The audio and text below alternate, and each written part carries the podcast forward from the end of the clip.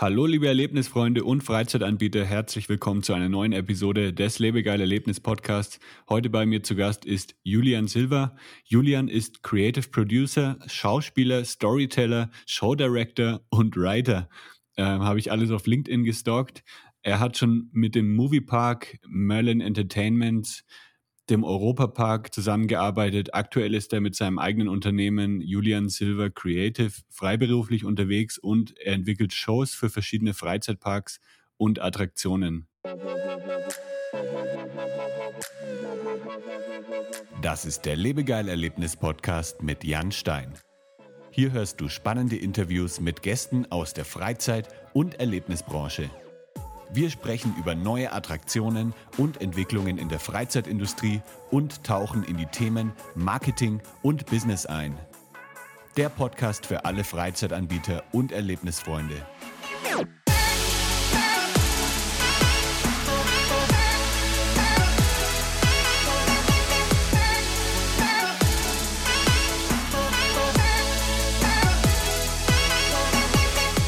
Hi Julian. Moin Jan. Wie habe ich dein bisheriges, deine Karriere, wie habe ich das zusammengefasst? Alles richtig oder fehlt noch was? Nee, du hast alles wunderbar zusammengefasst. Da war alles mit drin, was ich mache. Also alles richtig abgeschrieben aus dem LinkedIn-Profil. absolut, absolut. Wie würdest du denn deinen Beruf jemandem beschreiben? Äh, also wenn er dich jetzt fragt, hey, was machst du beruflich? Wenn du nur einen Satz hast, was würdest du denn sagen? Dann sage ich eigentlich immer, ich entwickle und erzähle Geschichten. Und das in verschiedenen Medien und hauptsächlich für die Freizeitindustrie. Okay, cool. Also ein, du hast dir dann sozusagen deinen Beruf selber geschaffen. Also es gibt wahrscheinlich keine, ähm, sagen wir mal, offizielle Berufsbezeichnung dafür.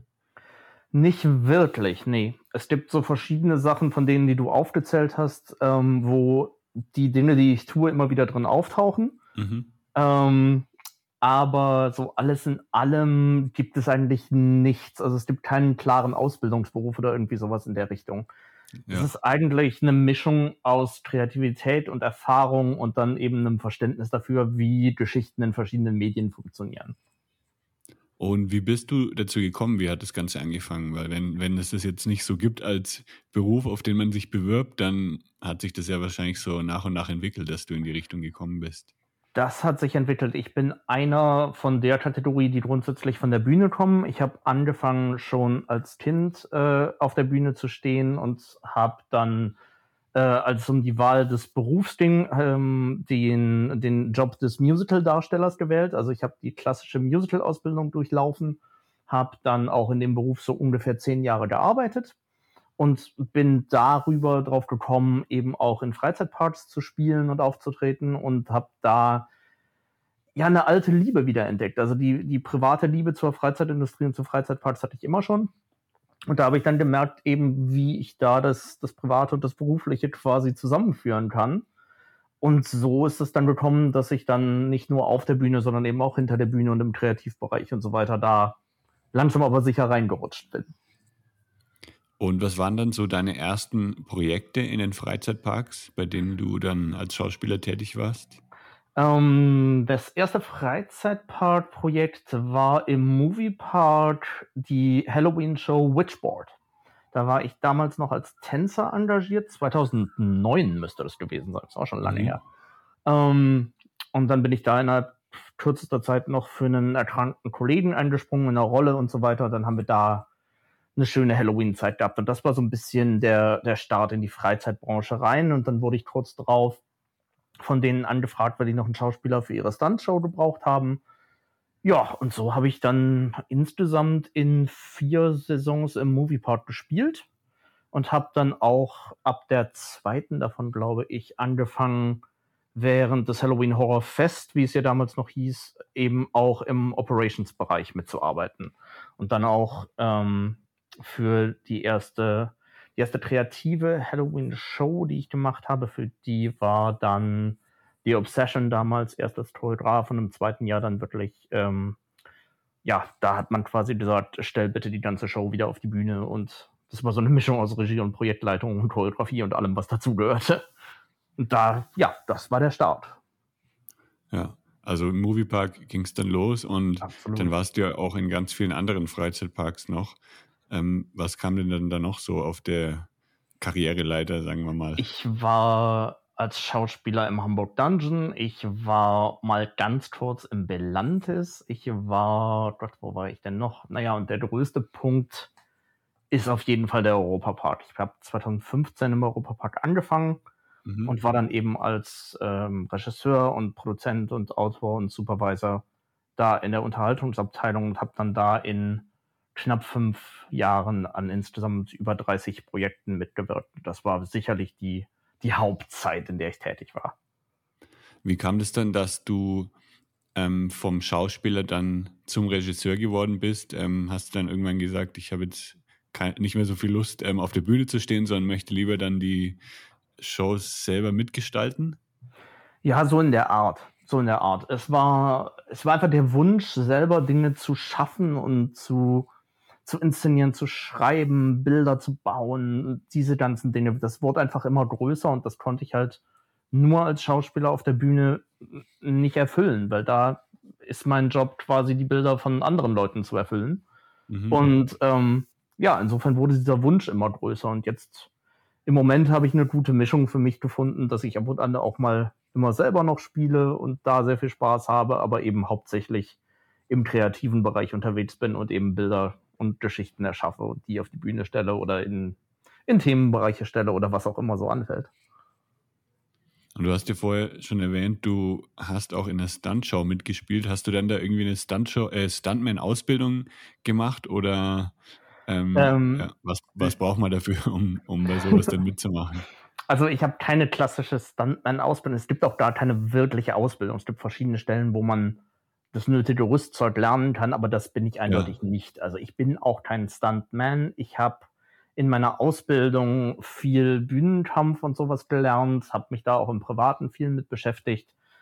Ähm, und dann war es halt so, mein Part in den Stuntshows war immer der schauspiellastigste Part. Ähm, insofern habe ich da auch nicht viel mehr machen müssen auf der Bühne, als mich zu prügeln. Ich hatte aber das Glück, dass ich mit meinem Team zusammen trainieren konnte. Das heißt, mhm. ich habe in der ganzen Zeit schon eine ganze schöne Menge gelernt und mich dann äh, zwischen den Shows auf dem Set im Moviepark dann da vom Haus geschmissen und ein bisschen Höhenstürze und solche Sachen gelernt. Das war eine sehr, sehr schöne ja. Zeit. Ja, das glaube ich. Das ist bestimmt aufregend, dann äh, sich irgendwie aus mehreren Metern in so ein Kissen reinfallen zu lassen oder so. Ja, acht war mein höchster. Acht, acht Meter okay. habe ich gemacht, ja. Das war, ja. da, da braucht man schon eine Weile, um sich dahin zu arbeiten. Aber das hat wirklich viel, viel Freude gemacht, muss ich sagen. Ja. Ja, ich habe mal eine, ein Praktikum beim, beim Fernsehen gemacht, bei so einem regionalen Fernsehsender in Nürnberg und da war dann auch ein Kameramann, der nebenbei auch Stuntman war und der hat dann immer irgendwie erzählt, wie er dann bei Cobra 11 irgendwelche Autos in die Luft gejagt hat oder dann irgendwie sich überschlagen hat. Und ähm, so, so krasse Stunts wird es dann wahrscheinlich bei euch im Freizeitpark nicht geben, oder? Oder gibt es da auch dann so mit Explosionen und äh, was weiß ich, irgendwie also schon größere Stunts? Es gab schon viel. Also ich muss sagen, die mhm. Shows damals hatten halt von Autostunts äh, über wirklich die, die Full Body Burns, also wenn jemand wirklich komplett in Flammen steht, über eben die Höhenstürze, 18 Meter hoch, sowas, abseilen. Also da haben die Kollegen schon das volle Programm abgefahren. Mhm. Ich glaube, der größte Unterschied ist, dass es beim Film oder beim Fernsehen immer darum geht, dass der Stunt einmal gut stattfindet für die Kamera und im Park musst du halt eine Wiederholbarkeit schaffen. Das heißt, ja. es muss möglich sein, trotz allen Risikos, trotz aller sportlicher Herausforderungen und so weiter, das jeden Tag mehrmals zu machen. Mhm. Und ich, das ist so der, der allergrößte Unterschied bei, dem, bei der Herangehensweise, würde ich sagen. Ja. Da kann man wahrscheinlich dann nicht irgendwie äh, in jeder Show ein Auto in die Luft jagen. Das wäre wahrscheinlich ein bisschen teuer. Das ähm, wird ein bisschen schwierig, ja. ja. Aber es ist dann eher die, so die Gaseffekte, die man einfach anschaltet ja. und anschließend wieder ausschaltet. Ja. Ja, ich habe jetzt erst vor einem Monat circa in Universal Studios die Stuntshow angeschaut, ähm, Waterworld. Und ah. das war schon ah. Wahnsinn, was die da gemacht haben. Also die Amis, die sind, die übertreiben es ja schon immer ein bisschen. Und dann, als dann das Flugzeug durch die Wand geflogen ist, äh, das war dann schon äh, eine krasse Überraschung. Also das war ja schon echt beeindruckend, was, was man da so auf die Beine stellen kann in so einer Show. Absolut. Waterworld ist eine fantastische Show. Die ist wirklich, wirklich gut. Ja. Ähm, Im im Moviepark, ähm, ich war da vor, ich weiß gar nicht mehr, wie lange das her ist, vielleicht so 12, 13 Jahre oder so. Da habe ich, glaube ich, so eine Stuntshow auch gesehen mit, äh, mit Autos und so. Kann das sein? Das kann gut sein. Also das, der Park hat quasi seit, seit er existiert, dieses große Stuntset, das jedes Jahr so ein bisschen verändert wird, aber so das Grundmuster von Autostunts und Bodystunts und so weiter ist eigentlich über die Jahre da immer gleich geblieben. Ja. Ähm, die Teams haben ein bisschen gewechselt, die, die Produzenten für die Showfirma, also die Showfirma, die es gemacht hat, hat immer mal gewechselt, aber so dieses Grundmuster, welche Art Show da stattfindet, ähm, ist eigentlich wirklich seit den Warner Brothers Zeiten relativ ähnlich. Ja. Ähm, ist man dann, holt man sich dann auch viele Ideen so aus, aus anderen Parks jetzt aus den USA, wo die, also zum Beispiel jetzt äh, Universal Studios, ähm, wo das dann alles nochmal ein bisschen größer ist? Naja, das ist so eine Sache. Also ich kann über, über die Show und so weiter kann ich nicht sprechen, weil da war ich nur Schauspieler, da hatte ich mit dem kreativen Teil nichts zu tun. Ich kann ja. nur davon sprechen, wie ich arbeite, wenn es darum geht, dass ich was Neues erschaffen soll. Und ich mhm. halte das so, dass ich versuche, einfach so, so up-to-date wie möglich zu sein und natürlich zu gucken, was machen andere, was machen die Großen, auch was machen die Kleinen. Und dann quasi, je nachdem, wie das Projekt aussieht und wie das zusammengestellt ist, wie das Budget aussieht, alles, was man so zur Verfügung hat, dann quasi wie aus einem riesigen Apothekerschrank Bestandteile rauszuziehen, aus denen man sich jetzt die beste Mixtur zusammenbauen kann. Hm. Also so versuche ich das zu sehen, weil ich glaube, man kann nirgendwo eine Show eins zu eins reproduzieren oder sowas oder sich ganz konkret was wegklauen. Also man kann sich, glaube ich, immer ganz gut Inspiration holen und dann muss man aber sehen, wie man es auf seine eigene Art und mit den eigenen Mitteln und so weiter so gut wie möglich macht. Ich glaube, so ja. würde ich es würd zusammenfassen. Ja, wahrscheinlich, wenn man dann irgendwie das Flugzeug sieht und dann muss man das irgendwie ähm, an das eigene Budget ein bisschen anpassen.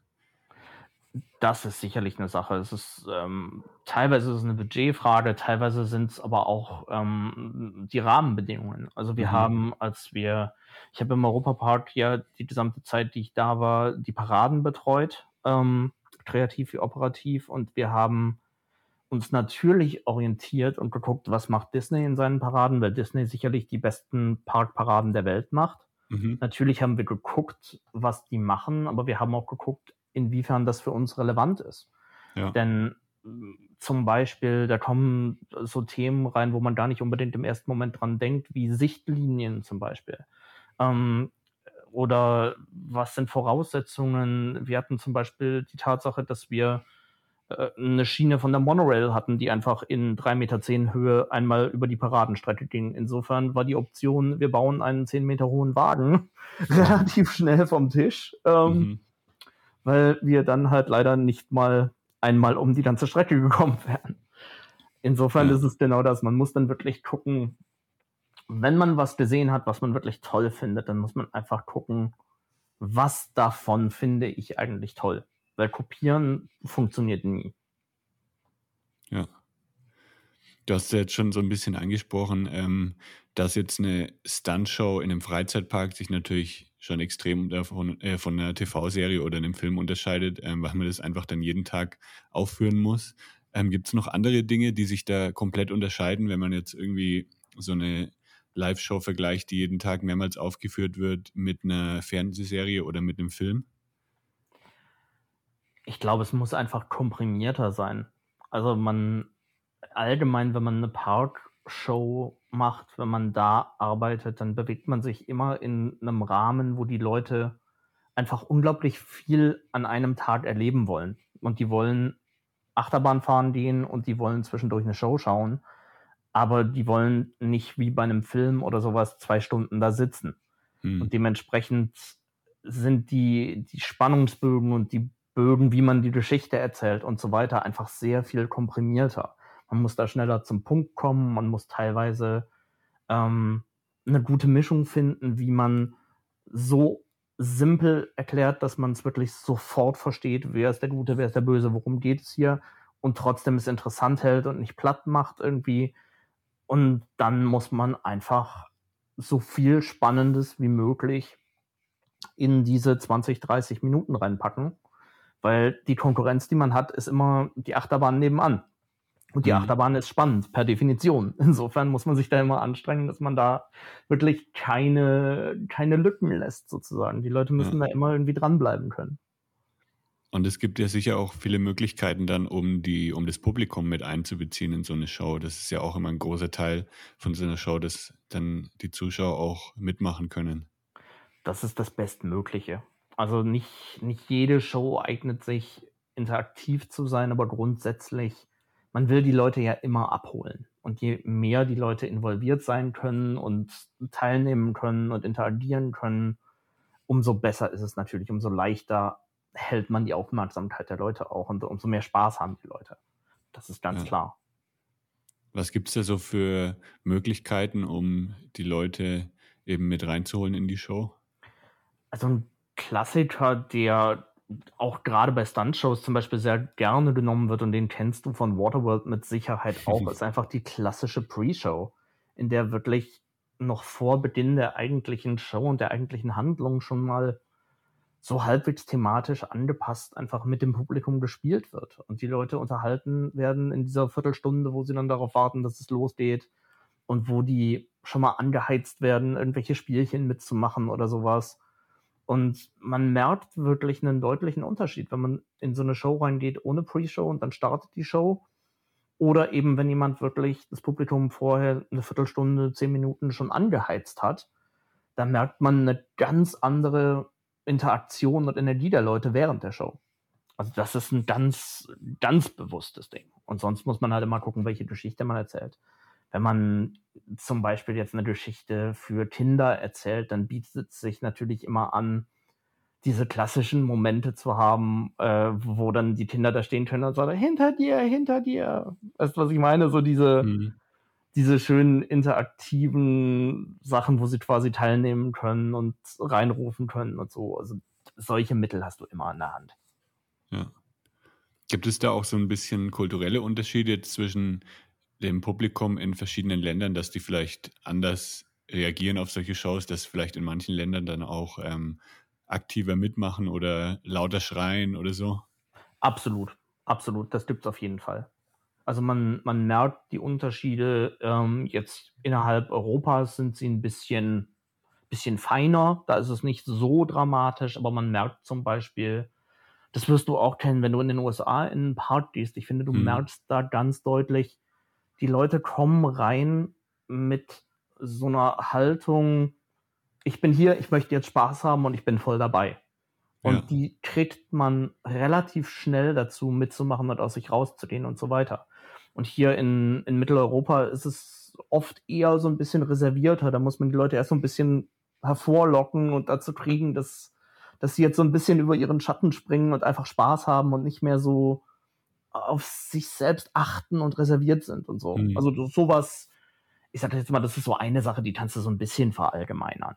Ähm, aber ja, es gibt da definitiv regionale Unterschiede. Ja. Wie läuft denn jetzt so die Entwicklung einer neuen Show ab in einem Freizeitpark? Ähm, wer, wo geht's da los? Wer bekommt äh, den Auftrag, das zu machen? Von wem geht es aus? Und was sind dann so die einzelnen Schritte, wie, wie sowas entwickelt wird?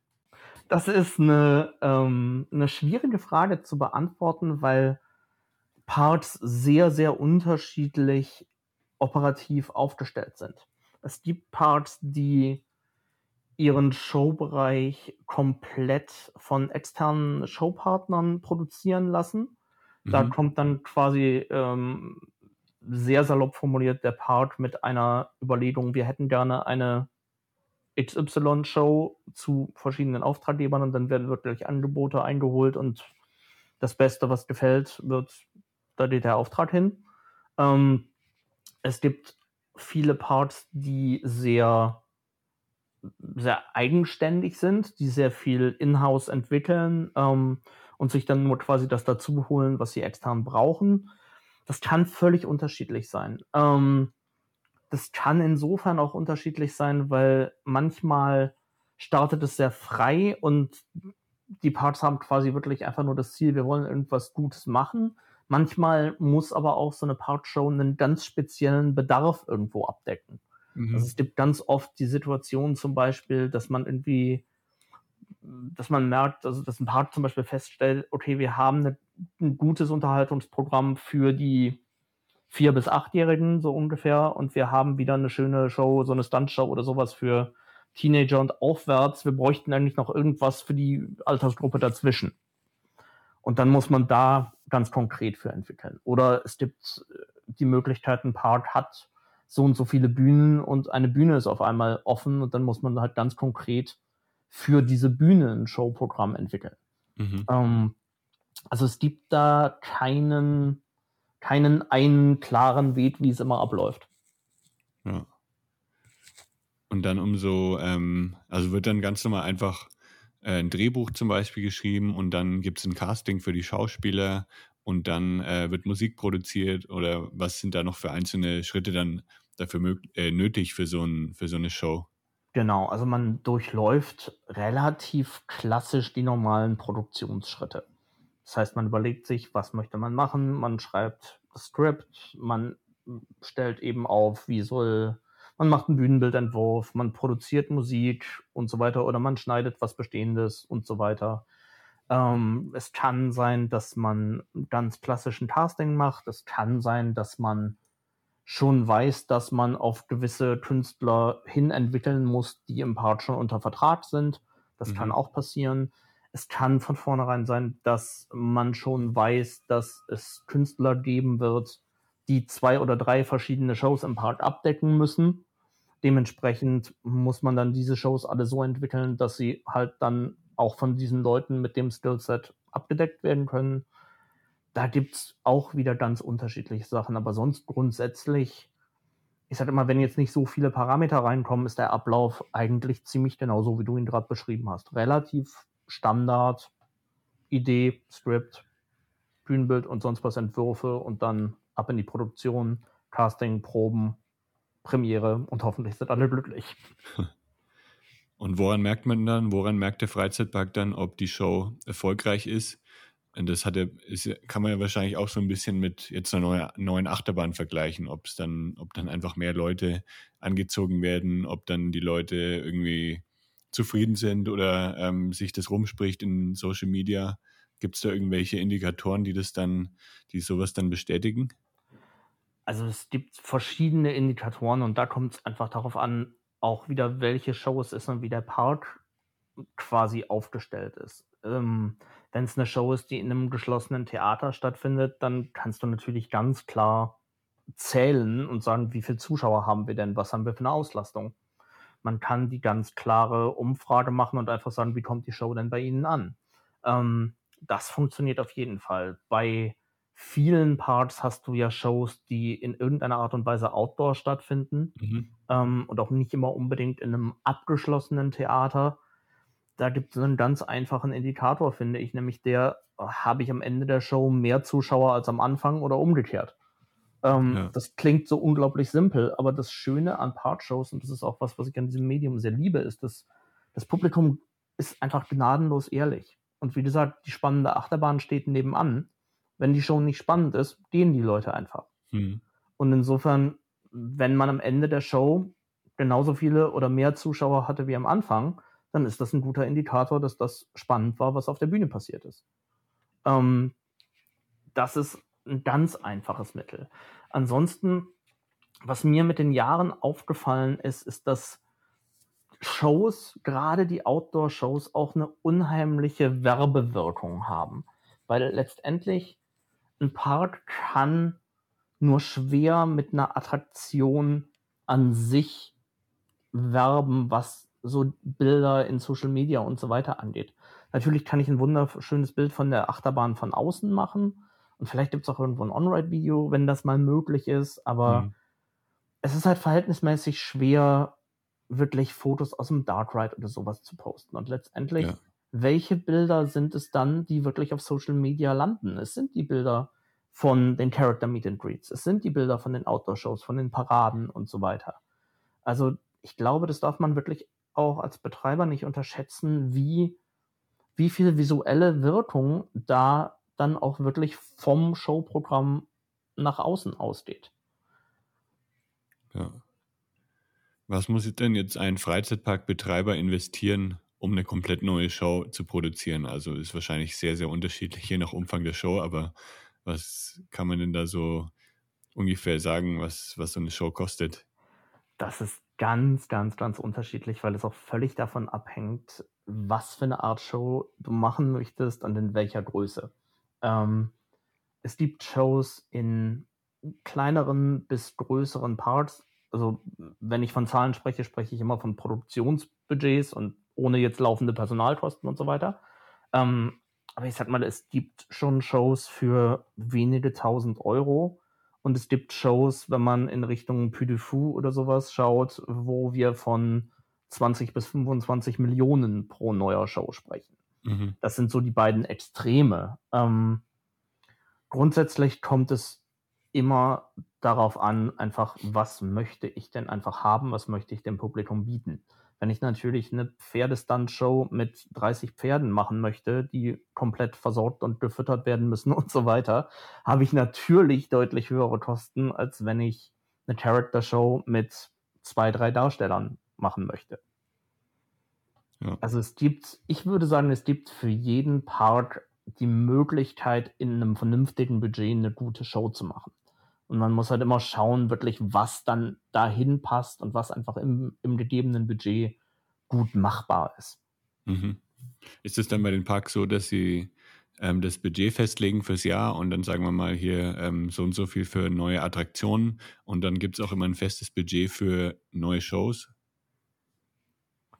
Auch da, ich äh, wenn, wenn ich in die Köpfe aller Parkbetreiber schauen könnte, dann wäre auch mein Leben leichter. Nee, ich kann es dir nicht sagen. Ich glaube, auch da handhabt das jeder Park ein bisschen anders. Ich glaube, ja. da ist es auch eine ganz andere Geschichte, ob man, ähm, ob da zum Beispiel noch eine Kette hintersteht, sei es, sei es jetzt Merlin oder, oder Park des mhm. oder Disney oder irgendwer.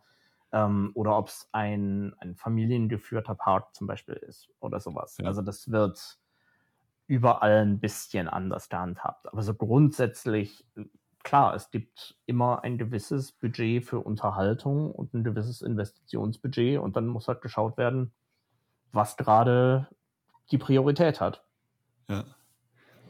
Du merkst wahrscheinlich schon, ich habe in den letzten 30 Jahren viele Fragen gesammelt in den Freizeitparks. Immer wenn ich da war, habe ich mir irgendwelche Sachen, habe ich mich Sachen gefragt und jetzt können die Fragen endlich mal raus und werden dann auch beantwortet. Das ist echt super.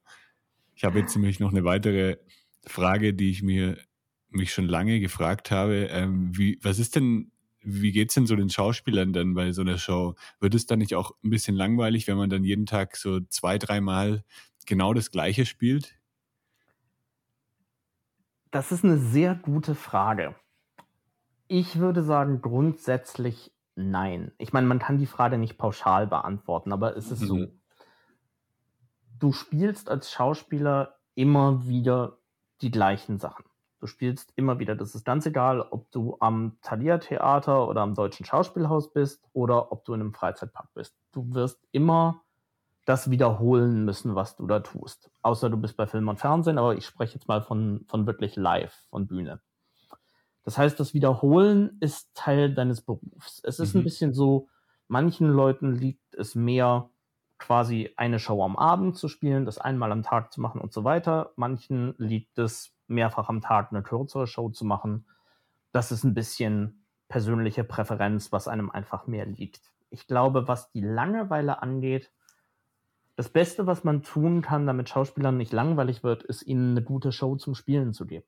Weil letztendlich, was Schauspieler wollen, glaube ich, kann man so verallgemeinern, ist eine Verbindung zu ihrem Publikum aufbauen. Die wollen wirklich, die wollen viel von sich geben, die geben viel Herz und die wollen was zurückbekommen. Und das funktioniert ja. am besten, wenn sie einfach eine gute Show haben. Und dann ist es auch, glaube ich, nicht mehr schlimm, die zweimal, dreimal oder fünfmal am Tag zu machen, weil dann bekommst du als Schauspieler ganz, ganz viel zurück und dann hast du ganz viel Spaß damit.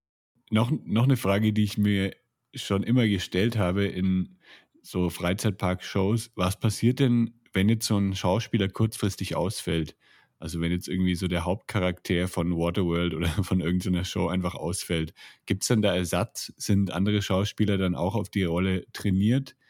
Oder was macht man dann da an so einer Stelle? Es kommt auch wieder sehr darauf an, einfach welche Art von Show du hast. Es gibt Shows, die man dann relativ leicht umstellen kann oder wo jemand anders den Part übernehmen kann. Es gibt immer mehrfach Besetzungen sowieso, weil ganz klar, ein Part hat sieben Tage die Woche auf, Menschen brauchen freie Tage. Mhm. Ähm, insofern, wenn jetzt, sag ich mal, morgens eine Krankmeldung reinkommt, dann versuchst du eine der anderen Besetzungen reinzuholen für den Tag. Ähm, wenn es kurzfristig ist, du versuchst immer deinen Menschen Möglichstes. Du schaust immer, kann ich die Show jetzt in irgendeiner Art und Weise so umstellen, vielleicht kleine Teile rausnehmen oder irgendwas, dass wir sie zeigen können das funktioniert meistens schon. Und wenn es aus irgendeinem Grund gar nicht geht, dann hat man leider keine andere Wahl, als diese eine spezielle Show jetzt eben abzusagen. Okay, das kommt dann auch schon mal vor. Das kommt vor, ja, klar. Ich meine, du musst ja. schauen, wenn du, wenn du auf die ganze Saison rechnest und dann auf mehrere Shows am Tag, da redest du von Hunderten bis Tausenden Shows. Hm. Das ist einfach extrem viel und es ist live und du arbeitest mit Menschen. Es kann immer sein, dass dir technisch was kaputt geht, was du eben nicht in dem Moment repariert kriegst, sondern was halt leider eine Stunde länger braucht für die Reparatur. Es kann sein, dass einfach ein Kollege oder eine Kollegin ausfällt, gesundheitliche Gründe oder was auch immer. Ähm, es ist alles menschlich und du versuchst eben so, so gut es geht, immer alles für den Gast bieten zu können. Wie gesagt, das gelingt dir meistens auch, aber es kann dir halt auch immer passieren, dass einfach irgendetwas passiert, warum du einfach diese eine spezielle Show jetzt nicht zeigen kannst. Ja. Apropos menschlich, gibt es denn auch Dinge, die dir vielleicht jetzt gerade einfallen, die schon mal schiefgegangen sind in so einer Show, die vielleicht auch ein bisschen peinlich waren? Wie viele Stunden hast du Zeit? ähm, Wir haben Zeit, ja. also es passieren es passiert so viel. Es sind immer Kleinigkeiten. Also ich meine, ja. ich kann mich selber bei mir selbst erinnern aus Shows aus dem Hamburg Dungeon zum Beispiel. Da hast du halt viele Momente, wo du zum Beispiel selber gewisse Effekte oder sowas über bestimmte Knöpfe auslösen musst. Mhm. Und irgendwann in hunderten von Shows rutschst du halt auch einfach mal ab und erwischst den falschen Knopf. Und dann entstehen halt leider Momente, die man nicht unbedingt in dem Moment mehr retten kann. Und dann muss man es einfach irgendwie durchziehen und äh, sich kurz schämen und dann kommt die nächste Gruppe und es geht weiter. Ja. Also sowas passiert natürlich. Ich meine, ich habe selber auch schon alle Klassiker gehabt von, keine Ahnung, gerissenen Hosen auf der Bühne über irgendwie ausrutschen und hinfallen. Also ja, ich glaube, ich habe wirklich mittlerweile in den, keine Ahnung, 20 Jahren oder sowas, die ich das jetzt fast schon mache, ich habe, glaube ich, über 10.000 Shows oder sowas gespielt. Also da ja. ist mehr als genug passiert zwischendurch, was ähm, dann doch mal kurzzeitig peinlich war. Aber ja. ich meine, es sind, es bleibt die absolute Minderheit irgendwo. Man sieht es doch erschreckend oft was heißt erschreckend auf? Nein, also es funktioniert einfach sehr, sehr häufig, alles dann doch noch irgendwie ziemlich gut. Mhm. Aber klar, es passieren die Momente, es passieren auch die lustigen kleinen Momente.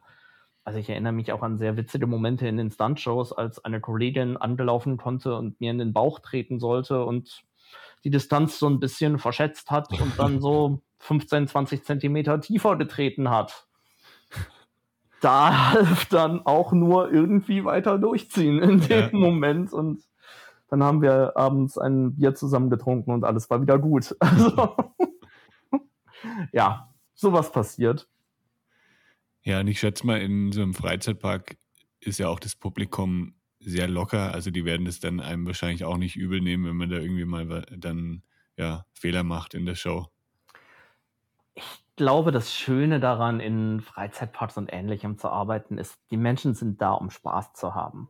Und darum sind sie sehr, sehr offen dafür und sie wissen auch, dass das alles live ist. Und wenn halt eben irgendwas schief geht und man selber dann halbwegs locker damit umgeht, haben eigentlich fast immer die Menschen auch Spaß damit.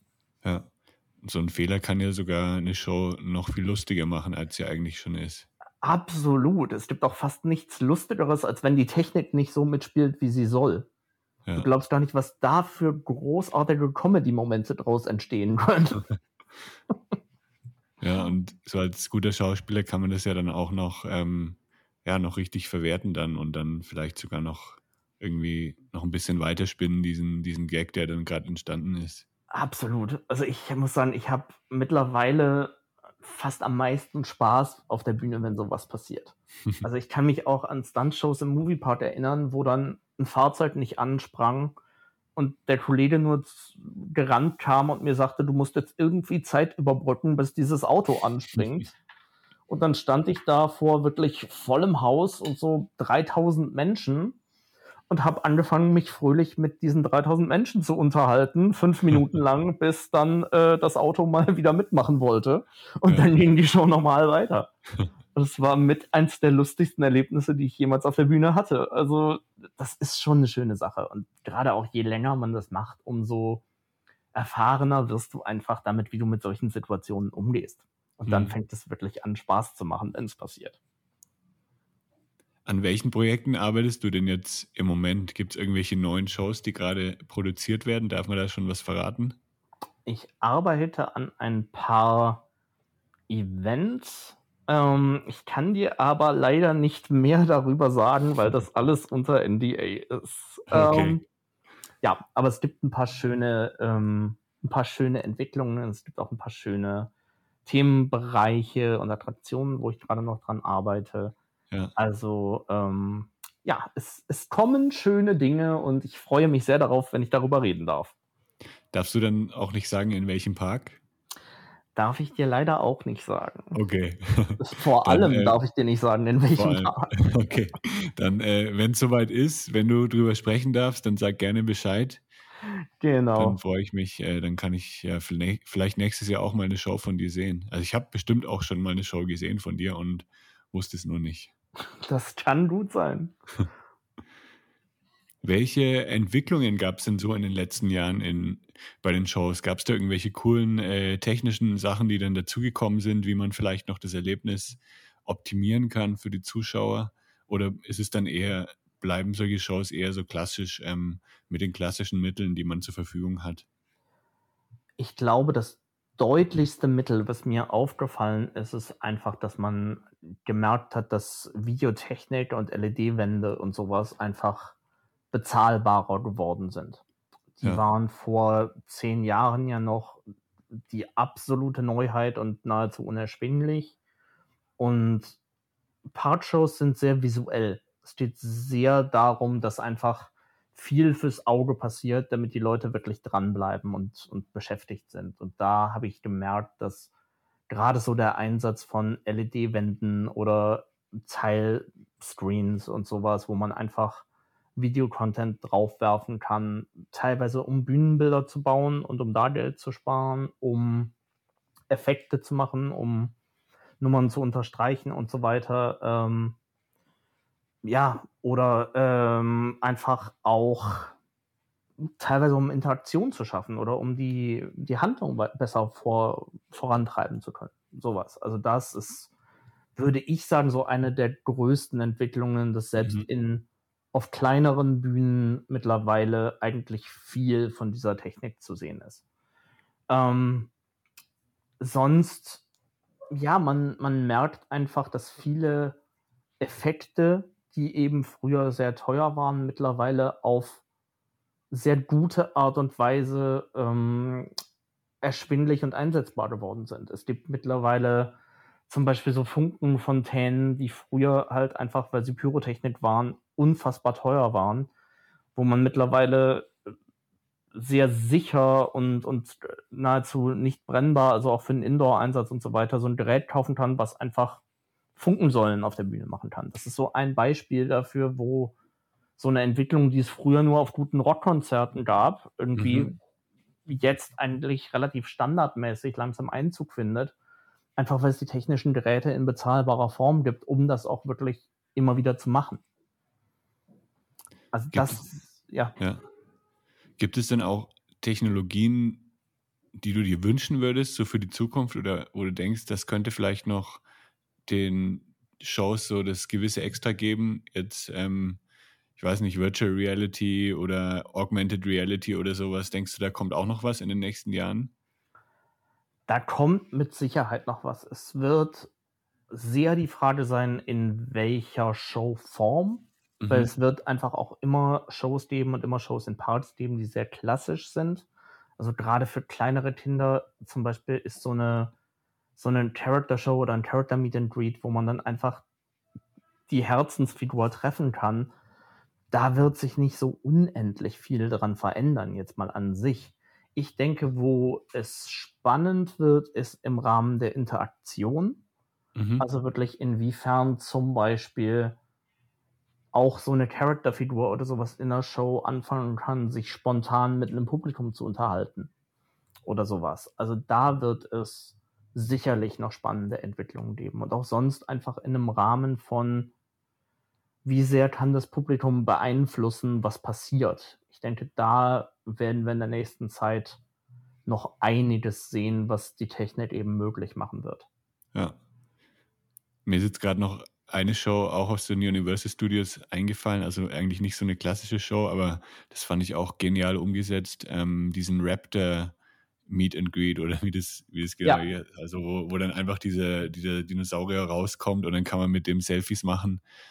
Ähm, das ist schon genial umgesetzt. Also man denkt wirklich, da, da steht jetzt ein Dino und ähm, ja, also als wäre man im Zoo irgendwie.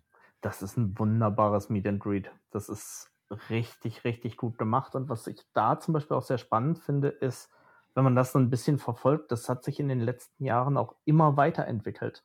Mhm. Man sieht wirklich, dass die immer mehr versucht haben, sowohl die Kostüme zu perfektionieren, als auch das Setting zu perfektionieren, wie sie das präsentieren. Ja. Dass es wirklich immer echter und immer besser wirkt. Mhm. Also das ist eine, das ist eine sehr spannende Entwicklung. Ich ja, denke ja. auch eben in solchen Figuren, da wird noch sehr, sehr viel passieren. Es gibt ja jetzt auch schon diese richtig großen Jurassic World und so weiter Arena-Shows, wo ganz, ganz viel passiert.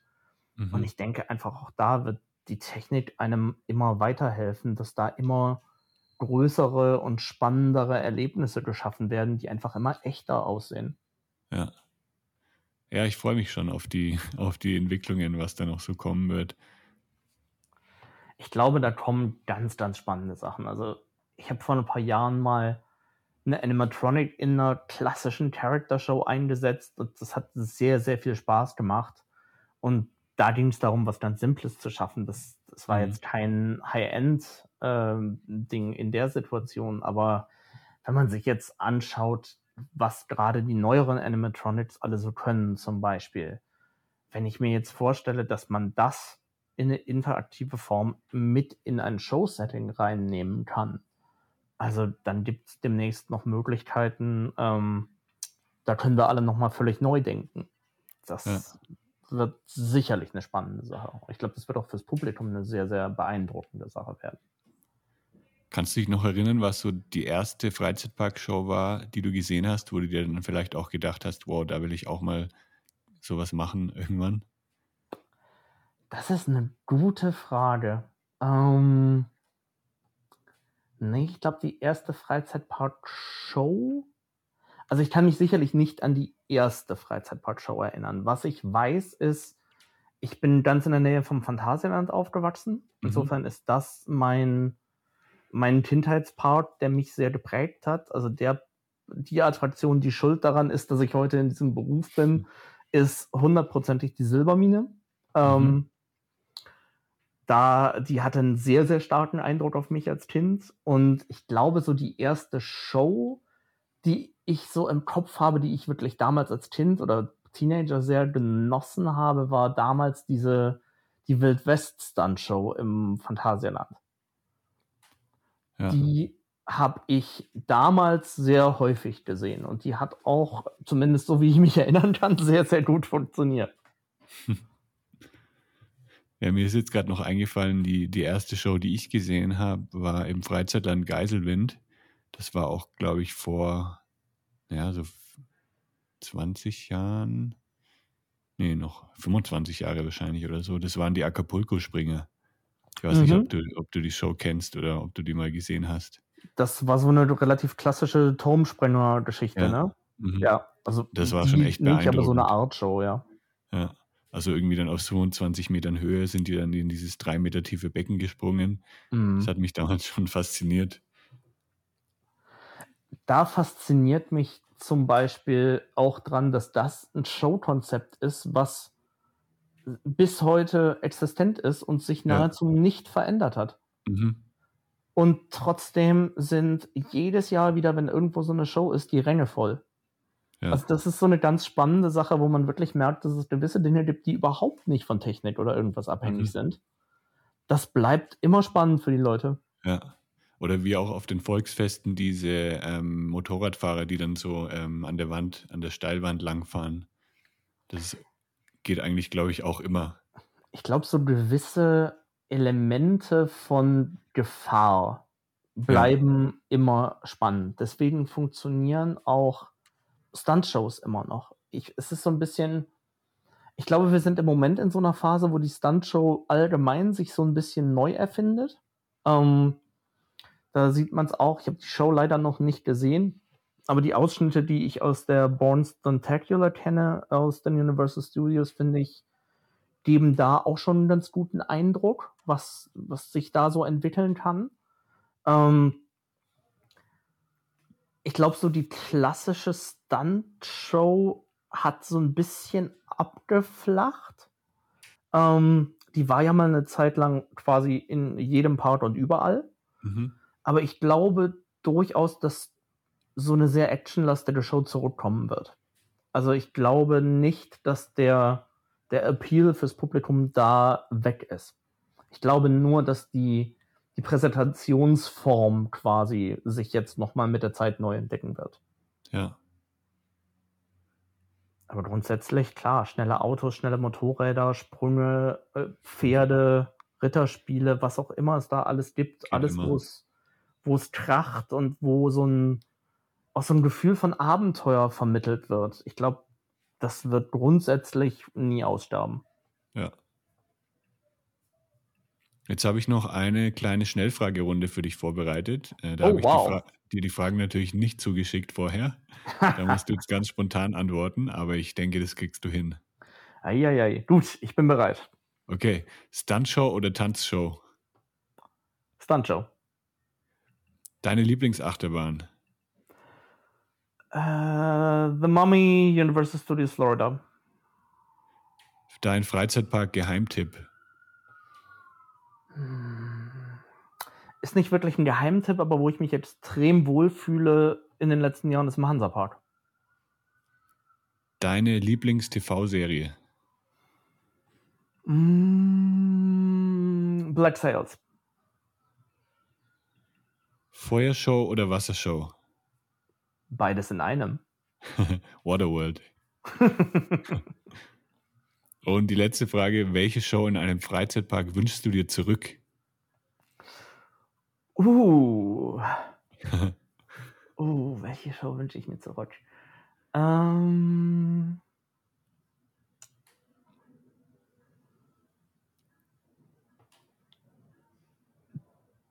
die letzte Parade aus dem Disneyland Paris. Die Magic Everywhere. Die fand ich toll. Die habe ich sehr gemocht.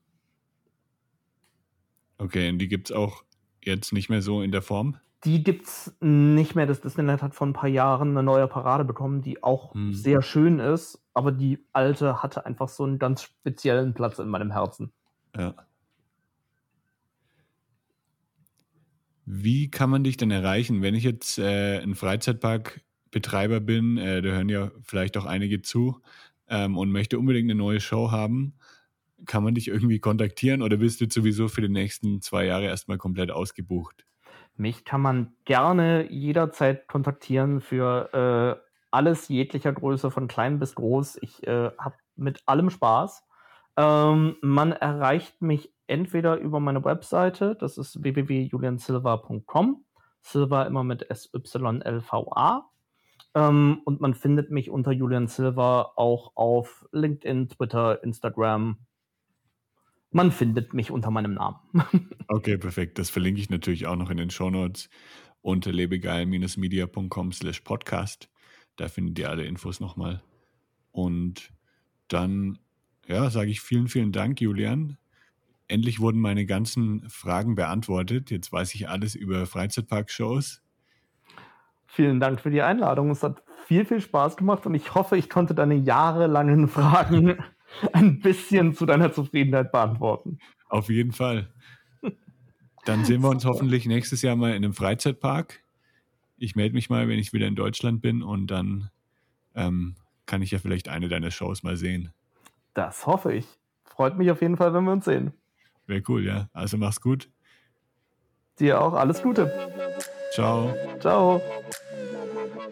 Das war der Lebegeil Erlebnis Podcast.